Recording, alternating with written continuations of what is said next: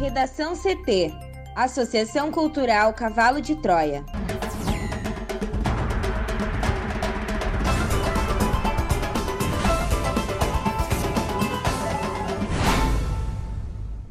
Olá, eu sou Amanda Hammermiller. Eu sou Juliana Preto. E eu sou Thaís Uchoa.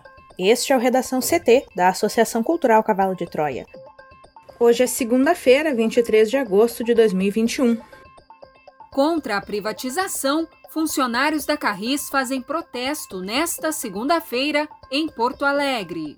Bolsonaro pressiona Queiroga para tornar o uso de máscara facultativo. Com alta de 51%, o preço da gasolina deve subir ainda mais no Brasil.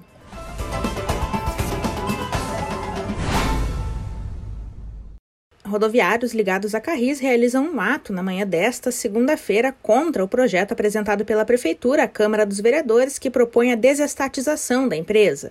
O protesto ocorre em frente à garagem da Carris, no bairro Partenon, na zona leste da capital. Guarda Municipal, Brigada Militar e Empresa Pública de Transporte e Circulação, a EPTC, acompanham a manifestação que não tem previsão de encerramento. Os funcionários também são contrários ao projeto que prevê a retirada gradual de cobradores dos coletivos da capital. A prefeitura afirma que mantém diálogo frequente com a categoria e que em 15 dias os trabalhadores foram recebidos em duas ocasiões pelo prefeito Sebastião Melo e pelo vice-prefeito Ricardo Gomes. Conforme a Carris, todas as linhas estão sendo atendidas, mas com número reduzido de viagens. Algumas foram remanejadas e estão sendo atendidas por outros consórcios da capital. Os rodoviários serão recebidos pelo prefeito de Porto Alegre, Sebastião Melo, nesta segunda-feira. Uma assembleia realizada pelos manifestantes às 10h30 da manhã decidiu pela ida ao Paço Municipal no turno da tarde.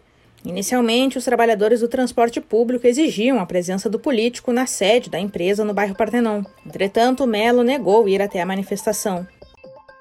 Em entrevista na manhã desta segunda-feira a uma rádio do município de Registro, no estado de São Paulo, o presidente Jair Bolsonaro afirmou que se encontrará hoje com o ministro da Saúde, Marcelo Queiroga, e vai pedir para tornar o quanto antes o uso da máscara facultativo no país.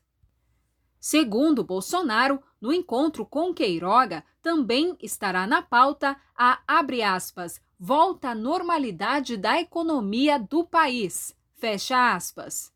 Ele afirmou que vários países já voltaram ao normal, livrando-se das restrições impostas pelo combate à pandemia de Covid-19.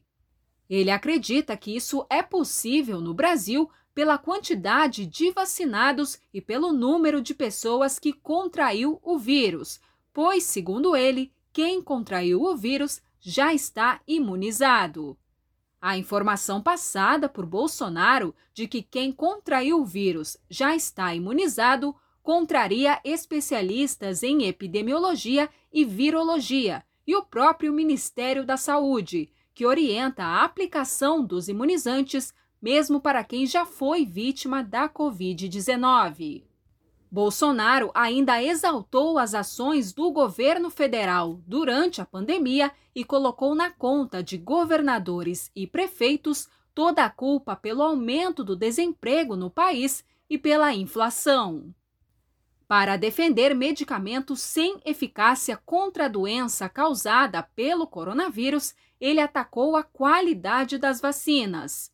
Bolsonaro disse que algumas vacinas não estão dando certo, pois pessoas que tomaram a segunda dose estão se infectando e morrendo. Ele ainda afirmou que espera que a Anvisa e o Butantan deem uma resposta a isso, em referência à Coronavac. A gasolina teve aumento de 51% ao longo do ano de 2021 e a probabilidade é que os valores dos combustíveis cresçam ainda mais. Isso acontece porque o petróleo teve uma enorme alta nos últimos meses, chegando a superar o valor de 60 dólares, e ainda não há um aumento significativo de produção que justifique uma queda no preço. Outro fator é o câmbio no Brasil que está impulsionando a inflação no país. Apesar da situação das contas externas dar sinais de que a moeda brasileira poderia valorizar em um real, portanto o dólar cairia, não é o que tem acontecido. O dólar está se sustentando em R$ 5,30, em função da crise política e institucional. A insegurança gerada pelo ambiente político está impactando diretamente os indicadores financeiros. O preço do litro da gasolina comum na bomba de alguns postos de combustíveis já chega a ultrapassar os R$ 7,00 em quatro estados, como Acre, Rio de Janeiro, Rio Grande do Sul e Tocantins. A informação é da pesquisa de preços da Agência Nacional de Petróleo, Gás Natural e Biocombustíveis, realizada entre os dias 15 e 21 de agosto. Este foi o Redação CT, que é publicado de segunda a sexta, no início da tarde. Para não perder nenhuma edição, siga o podcast no seu aplicativo favorito ou acesse arroba Cavalo de Troia no Instagram e inscreva-se para receber no WhatsApp ou no Telegram. Uma ótima segunda-feira!